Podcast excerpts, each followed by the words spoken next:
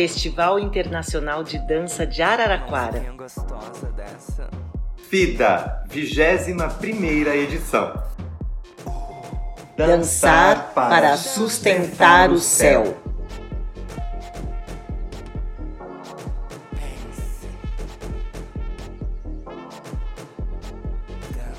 Olá a todos, todas e todos, sejam bem-vindos. Aqui é um espaço onde cabe todo mundo. Eu, com muito prazer, Eliezer dos Santos, estou aqui para apresentar a primeira edição do podcast do Festival Internacional de Dança de Araraquara, edição 2021. Estão aqui comigo hoje a Jussamara Moura, curadora do festival. Olá, estou muito feliz aqui de estar com vocês. E também Carlos Fonseca, coordenador de cultura. Olá, Eliezer, olá, Gilson. É um prazer estar aqui com vocês nesse primeiro podcast do Festival Internacional de Dança.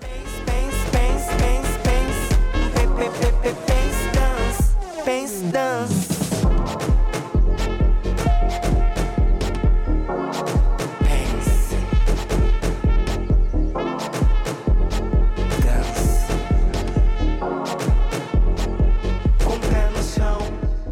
então nossa conversa aqui sobre o festival, eu vou convidar agora a Jussamara para falar um pouquinho dessa edição, da 21ª, né, desse importantíssimo festival de dança que acontece em Araraquara já há mais de duas décadas.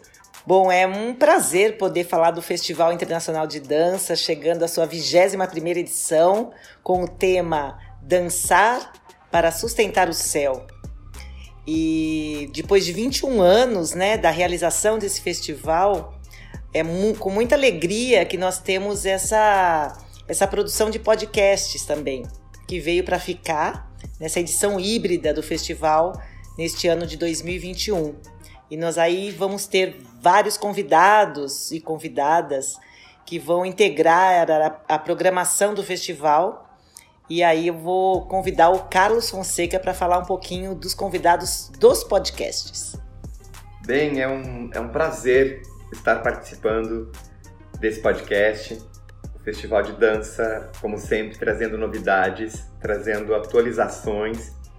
E também tenho a felicidade de, nesse momento, é, poder conversar com duas pessoas que são muito importantes na minha história, na minha formação e que são, uh, além de grandes amigos, grandes intelectuais, professores de uma trajetória incrível aqui em Araraquara na área de literatura e que também são grandes apreciadores das linguagens artísticas, especialmente da dança, e são fãs de carteirinha da Escola Municipal de Dança da Sema Nogueira. Então hoje nós vamos conversar com o professor Paulo Andrade e com a professora Maria Lúcia Outeiro Fernandes, ambos professores da Universidade Estadual Paulista, Unesp, na Faculdade de Ciências e Letras. É um prazer estar aqui com vocês, professor Paulo, professora Maria Lúcia. Eu espero que a nossa conversa seja enriquecedora como todas as nossas conversas. Um dos motivos da gente escolher uh, abrir o podcast com a participação deles é a relação que eu tive a felicidade de travar com eles, que é a relação de orientação. É, a Maria Lúcia foi minha orientadora no mestrado e no doutorado em estudos literários. E essa relação de orientação, né, uh, o, o, diálogo, a construção conjunta entre um orientador e um orientando, também vai estar presente em outros podcasts que nós vamos realizar aqui no, nessa edição do Festival de Dança. Então agora eu vou, vou passar a palavra para o professor Paulo começar a nossa conversa. Eu acho que é a gente com, com, começar essa conversa é, colocando aqui, é, estabelecendo uma relação é, íntima entre poesia e, e dança, né, que é a questão aqui. Eu posso começar essa conversa lendo um poema, um poema meu mesmo, é, um poema que eu fiz para Marina, é, que o poema é exatamente isso. Né? O poema se chama A Sagração da Primavera. Né? E aí vocês vão entender o motivo e a gente pode começar a falar. Então, esse poema que eu fiz, é, exatamente estabelecendo já no título essa relação de poesia e música. Poesia e música, mas poesia e dança, desculpa. Né? As primeiras gotas da Anunciação abraçou-me e encolheu-se no útero. Pressentiu que o tempo umbilical dava sinais de partir. Ser primogênita é interditar a partilha de perplexidades, ouvir acordes dissonantes do corpo e não saber acompanhar seu ritmo assimétrico, suas harmonias politonais. A primavera chega sem convites, neste corpo em constante devir, crisálida envolta em seda se recusa a ser imago, e asas de libélula não suportam a fúria das ventanias. Mas é da natureza da natureza ser incivilizada, subversiva, como a sagração da primavera. Parte 2. Quando o filho se lança do trapézio, difícil para mim essa parte.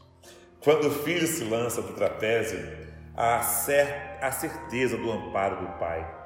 Ele o segura, da fraqueza vem a força, dizem, mas não confessa que seus músculos de nada valem no enfrentamento de abismos nem da travessia dos dias.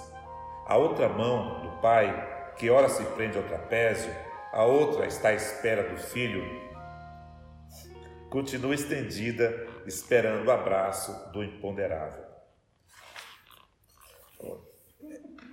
Esse foi muito forte é porque tem tudo a ver com exatamente com o espetáculo, com a, com, com a dança é, é, do Stravinsky, né? a sagração da primavera e toda aquela fúria da natureza que está ali. Né? E eu estou relacionando exatamente essa coisa da, é, é primitiva, né? da natureza pura está ali sendo é, celebrada, é, com a Marina, que é minha filha, é, chegando aos seus 15 anos, e também toda essa complexidade do corpo né? que está se colocando. É, e é exatamente por esse motivo né, que o, nome do meu, meu livro é, se chama Corpo Arquivo. Exatamente eu entendo o corpo como esse espaço profundo de memória, né? memória ancestral, memórias né, genética, memórias dos traumas que, que, vamos colocando e como o corpo, né, esse espaço aí de, de, de guardar to, tudo isso ao mesmo tempo e como lidar com tudo isso. É, quando eu assisti é, é o Sagração da Primavera, uma, uma, uma, um espetáculo, me veio muito fortemente toda essa ancestralidade do corpo, a fúria do corpo, né? e, e, e, e essas questões. Bom, bom, então eu vou, eu, eu gostaria de, de falar um pouco sobre isso. Olha, nessa relação poesia ou artes e, e dança. A gente pode começar assim, ó, do começo, pensando no próprio Aristóteles, né? não, não, novidade nenhuma. Se você pega lá é, a poética do Aristóteles, ele vai exatamente é, discutir os gêneros, né? ele vai discutir a tragédia, a comédia, ele vai falar do tirambo, né? que dá origem à tragédia. É, o, o, o Aristóteles vai trazer uma coisa assim muito fantástico, né? Logo ali, mas olha, o homem, o ser humano, sempre teve esta, é imanente ao ser humano é, é o desejo de representação, de representar, de imitar, né? No caso da, da, da mimes, de imitácio ali, né? Desejo de imitar, de representar. É, e nós representamos a mesma coisa de diversos modos. Né? Então, eu estou lembrando do Aristóteles para dizer o seguinte: é exatamente isso, né? É, nós podemos representar a mesma ideia de diversos modos, por meio é, da escrita, por meio das artes plásticas, ou da, da escultura, ou cinema, por meio da dança, por meio do teatro. Né? Dizer, o que muda é o modo como se representa. Representa o quê? Representa essa, essa loucura que somos nós, é, seres humanos, desejo de, de, de transfigurar é, o que nós sentimos para um universo simbólico. Né? Quer dizer, como que nós vamos, não é imitar, não é imitar a natureza, não é imitar a sociedade, não é isso. Mas como você vai representar isso no nível simbólico, no caso da dança, por meio de gestos, movimentos, um fazer falar, né? ou representar sentimentos, gestos, né? A mesma coisa, como falar com palavras, sentimentos não, não consegue falar com palavras, né? São elementos são tem uma complexidade. É, então, como falar por meio de música? Né? Então, é, como expressar sentimentos por meio de, de sons. Então, cada arte, cada expressão artística é, se, se vale da sua matéria-prima. No caso da poesia, a matéria-prima, diria, são as palavras. No caso da, da dança, a matéria-prima é o movimento, eu diria, não é nem, nem a música, né? Podemos ter dança sem música, obviamente, né? Mas o como falar com o corpo, né? A matéria-prima é o corpo ali em presença, tentando dizer é, é, é, sentimentos, enfim, transfigurando em forma, em modo simbólico, o nosso, o nosso desejo de existir, ou mesmo questões que nos impactam, né, sociais, é, existenciais. É, e eu gostaria de lembrar, que para mim é muito importante é isso, é, duas fases importantes. Eu sou uma pessoa que não, não sou dançarino, até gosto de dançar, mas não sou dançarino, não tenho menor é, condições de, de, de, ser dançarino, né? apesar de ser baiano, mas assim, do, molejo baiano. É, mas eu não sei por qual motivo, nem eu vou saber explicar, eu sempre acompanhei a, a dança que era na quadra. Eu não sei nem, honestamente, eu não sei explicar o motivo, mas sempre tem uns espetáculos, tá eu lá assistindo uns espetáculos, o que me possibilitava é assim, desde que eu cheguei lá na Aquária, em 96, né? 20, 20, 20 tantos anos já, 25 anos, né? É, não sei quantos anos, tem 21 anos, é isso? Enfim, não lembro essa conta. Sempre acompanhei, você sabe, mas eu precisava dizer isso, é, lembrando dos gestos, porque eu acho que o, o, o, acompanhando aqui na cidade escola de dança, você entende o que, que é, é, é como literatura, o que é um livro, um livro comum que você lê, assim, é, um livro de um best-seller, é uma obra de massa, uma obra para agradar, uma obra para agradar o público, você faz para agradar, para, para agradar os pais, para agradar né, os alunos. E um outro status de, de, arte, quando aquilo é arte, arte pura mesmo, sabe? Arte que, que esse, esse conjunto de significantes, ali, seja de gestos, do, é, da, da, da, da, música, do, do teatro, está te levando assim a. está te mobilizando muitos sentimentos em você ao mesmo tempo. Né? Aí você entende que você está diante de uma obra de arte. Né? O, o, os limites do corpo do outro, o que o corpo pode fazer. Né? Você vê o. Caramba, está fazendo isso com o corpo, sabe? Movimentos que você nunca imaginou que existia, porque é, eu acho que essa questão que eu gostaria de falar também. Quer dizer, o que, que a obra de arte faz? Eu vejo que a dança é, nos coloca. Tirar do, do, desse espaço robótico do cotidiano a forma que nós temos de sentar, a forma que nós temos de olhar. Todo o nosso espaço é educado, que a gente educa para sentar do corpo. E como fazemos com a escrita, com a escrita poética também, escrita, desculpa, com a escrita do dia a dia. Né? Usamos a, a, a, linguagem muito como espaço de comunicação, de troca de informações. Usamos a linguagem de uma forma muito é, instrumental. E também usamos nosso corpo de uma forma muito instrumental né, para os nossos, os nossos objetivos. Mas uma dança com esse alto nível artístico, ela deseduca né, a, a, nossa mente, deseduca o nosso corpo, porque você olha o corpo é, fazendo elementos que não era para o corpo fazer, é, como é que gestos que você, você é, que não está no corpo, assim como usamos a linguagem para fazer poesia. Usamos uma linguagem inusitada, conexões, metáforas que não não se cabe no dia a dia, né? é outro nível de linguagem. É, é, esse espaço que nós estamos na obra de arte.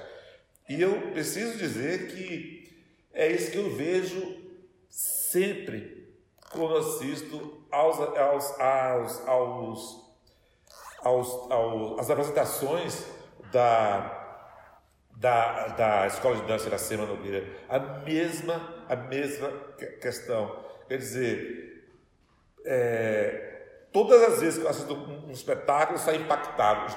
Me mobilizo, quero escrever algo, quero escrever um, ensaio, quero, me ajuda a criar outras coisas, porque por esse mesmo elemento, é, um, é uma escola que tem um, tem uma, um discurso né, artístico muito grande e um discurso artístico é, refinado e muito atualizado.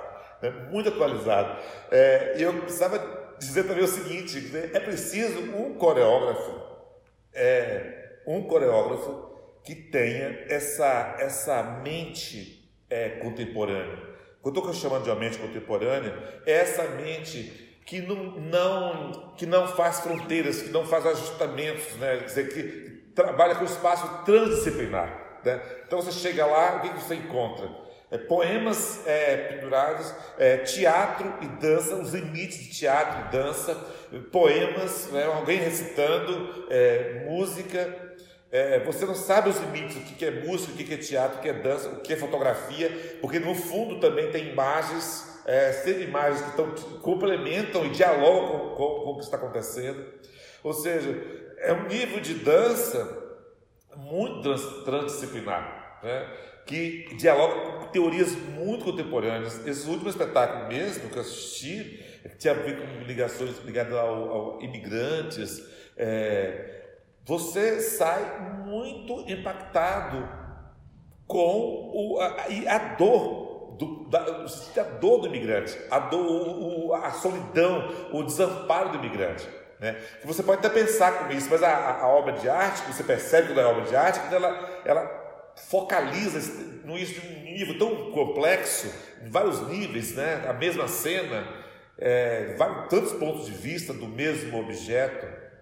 Com as contradições e complexidade do mesmo objeto, que você percebe que está diante de uma, de uma obra de arte. Né? É, eu vejo isso é, na escola Iracema Nogueira, muito, sempre, né? Uma, uma dança muito atualizada, né? muito contemporânea, né? E muito complexo assim, de assistir. É isso que eu, que eu assisto. Todas as vezes que eu vou, eu volto muito perturbado. É, preciso, nem volto para casa, vou para um bar, restaurante, é, para aquilo ir baixando, sabe? Nossa, Paulo, é muito emocionante ouvir as suas palavras. É quase impossível a gente sair indiferente do que você está dizendo para nós sobre a importância da arte, a importância da dança, como que você testemunha isso na nossa cidade. Mais uma vez, muito obrigado.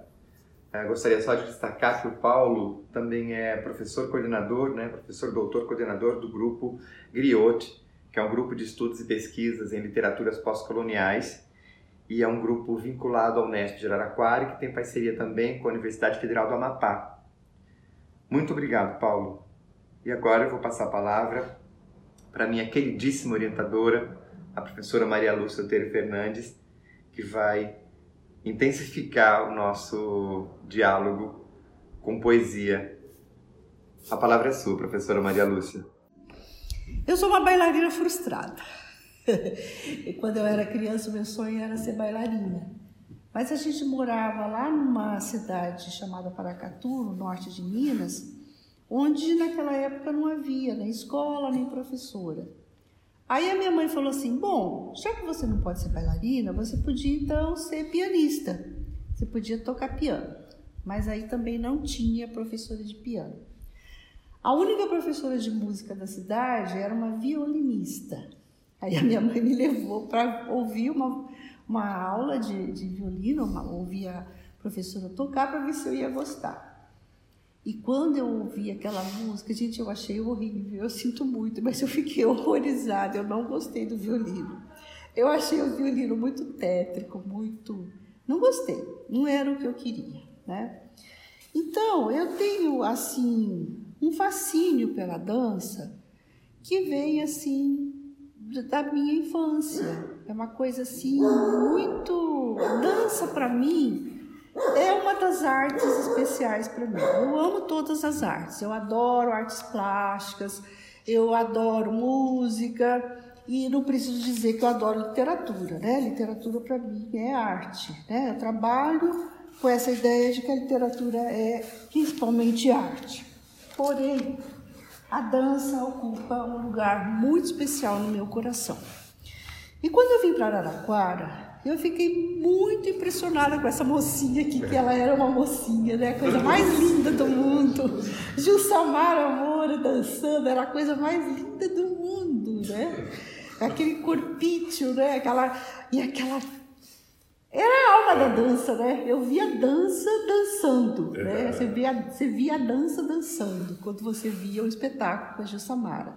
E eu não perdia um no começo. Quando eu me mudei para cá, sempre que podia, a gente estava lá vendo a Gilsamara. E eu ficava muito impressionada com o grupo de balé dela, né? O grupo de dança dela. Porque é aquilo que o Paulo falou, era a dança que não era feita para os pais dos alunos.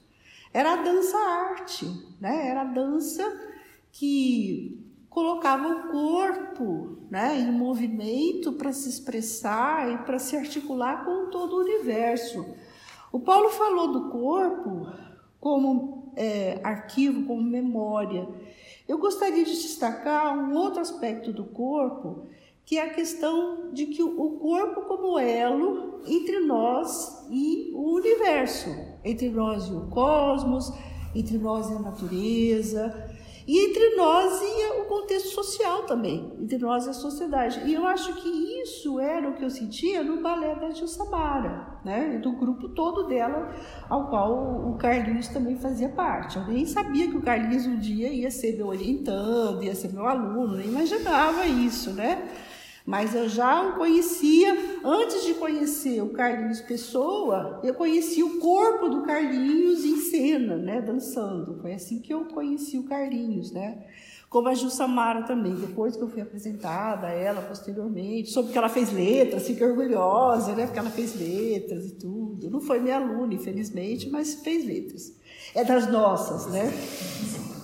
Enfim, é, o corpo, ele nos insere no mundo, né? Ele é o nosso elo de contato com o mundo. E é com ele que nós falamos em primeiro lugar, né? Acho que a primeira, primeira forma da gente se expressar é por meio do corpo, né? Por meio dos nossos gestos, dos nossos movimentos. E a arte, é, o corpo é importante em todas as artes, né? Se você pensar em todas as artes, essa relação corpo-linguagem é essencial. Né? Você vê o bebezinho quando ele tem que gritar para a mãe socorrer que ele está com fome. Ele gesticula e ele grita ao mesmo tempo. Né? Então as coisas estão sincronizadas. Nas primeiras manifestações da arte, assim, na, nas, nas culturas arcaicas, você não vê separação né, entre as artes. As linguagens estão todas interligadas. Né? Então há essa transdisciplinaridade que vocês valorizam tanto hoje ela faz parte da história de todas as artes, né? Quando música, dança, né? ritmo, é, cor, né? Tudo misturado, né? Tudo se mistura. Eu queria, para continuar falando sobre isso, eu queria ler um poema do João Cabral de Melo Neto. Habitar o Flamengo é o nome do poema. Como se habita uma cidade, se pode habitar o flamenco, com sua linguagem, seus nativos, seus bairros, sua moral, seu tempo. A linguagem, um falar com coisas, e jamais do oito, mas do oitenta. Seus nativos, toda uma gente que existe espigada e morena. Seus bairros, todos os sotaques em que divide seus assentos, sua moral, a vida que se abre e se esgota num instante intenso. Seu tempo, borracha que estica em segundos de passar lento, leito de cesta, cesta insone em que se está aceso e extremo. Então veja, nesse poema a gente tem um sujeito, né, um sujeito é, lírico aqui como a gente fala em poesia, que está habitando a dança, né? habitando o flamenco. E esse, essa dança, ela simboliza tudo que é importante para o ser humano. E eu vejo uma relação muito forte com a poesia. A poesia também é, em primeiro lugar, corpo. Né? A poesia é corpo, né? porque, em primeiro lugar, o corpo da linguagem.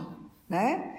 E é nessa linguagem que se materializa o corpo daquele sujeito que está falando, que está se colocando no mundo, que está, que está se religando com o universo, se religando com o cosmos, se religando com a natureza, se religando com a sua memória ancestral, né? a memória dos seus ancestrais, dos seus antepassados, com a memória da sua sociedade e também com os outros seres sociais, né? porque o homem é um ser político, sobretudo. Né? Então, a poesia, como todas as artes, ela precisa ser política também.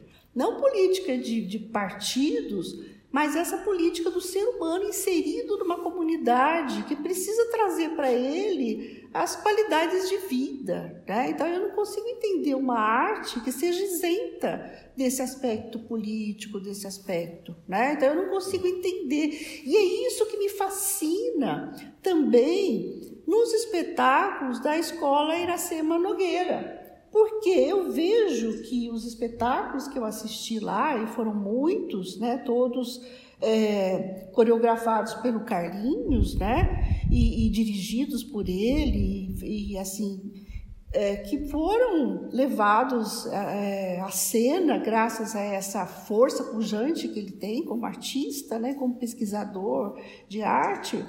Esses espetáculos, eles mostravam uma arte é, inserida nesse aspecto político, que é de extrema importância. Né? Acho que isso, é, isso dava assim, um nível, não, é? não, eram, não eram espetáculos feitos para agradar os pais dos alunos ou para agradar a burguesia. Eram espetáculos feitos para fazer as pessoas pensarem sobre o estar no mundo, sobre o habitar um corpo, né? sobre habitar um, um espaço, uma cidade, um tempo, né? habitar um tempo, o que é o tempo em que eu vivo. Eu me lembro de um dos espetáculos em que os bailarinos eram colocados na mesma dimensão do lixo, falava-se do lixo, né? dos detritos, né? E, e, os bailarinos ali, o ser humano equiparado aos detritos. Né? Então isso era de uma força, aliás, é isso que eu queria destacar bastante, como que os espetáculos, tanto da Gil Samara quanto do Carlinhos, como eles transformam imagens poéticas em movimento, em ritmo, em cores, né, em música, ou seja, em dança. Né? Então, como que eles conseguem é, transmitir essa poeticidade, né? É, essa beleza, mas é uma beleza que não é feita é, de modo descomprometido com, com a realidade humana, com a condição humana é, é uma beleza que está inserida também nessa busca de uma verdade, de uma ética, de uma qualidade de vida, né? de um viver é, com significado. Né? Porque a pessoa que está igualada ao lixo, a vida dela não tem significado. Né? Ela, essa pessoa nem existe, né? ela é um lixo. Né? Então, é essa arte que faz as pessoas pensarem na utopia, né? na utopia de um mundo melhor, né, de um mundo no qual as pessoas possam habitar é, esse planeta com qualidade de vida. Né? Então é isso que eu admiro imensamente nessa, nessa dança né, feita por esses dois grandes bailarinos, né? A Jussamara Moura e o Carlos Henrique Fonseca. Né? Tive um imenso prazer de ser orientadora do Carlos Henrique é, na sua pós-graduação e tive a felicidade imensa de ver ele transportando tudo aquilo que ele absorveu nas suas pesquisas, nos seus cursos, nos seus estudos, e, e transformando tudo isso é, em material é, que também alimentou é, outros grupos sociais, ou seja, a socialização né, é, do saber, que é de extrema importância. Né? Então, eu acho sim que a dança deve estar ligada à educação, mas a gente nunca pode se esquecer dessa dimensão superior da arte, né? que é levar à reflexão crítica. E o Carlinhos sempre fez isso com muita propriedade, é, com, muito, com muita eficiência e com muita beleza, muita poesia. Então eu gostaria de parabenizá-los né, nesse, nesse, nessa minha fala de hoje. Muito obrigado, professora Maria Lúcia, pelas suas palavras assim como o Paulo é difícil a gente não se emocionar com o que você traz para nós nessa articulação do sentido da dança e da poesia na nossa vida, na nossa visão de mundo.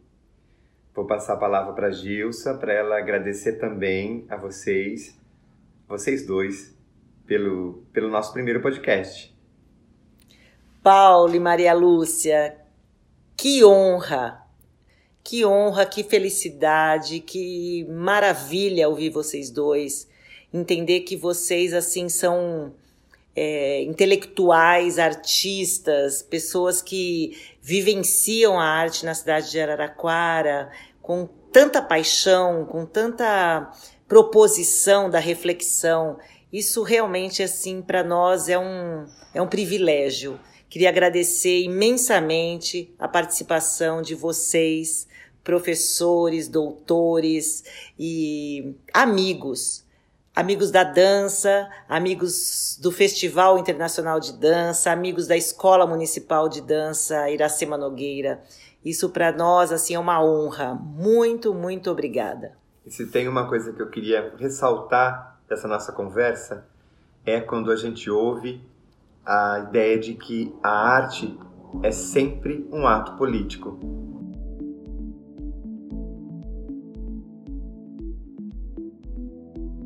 Bom, depois dessas falas incríveis de pessoas mais incríveis ainda, a gente vai encerrando o primeiro episódio do podcast do Festival Internacional de Dança de Araraquara, edição 2021.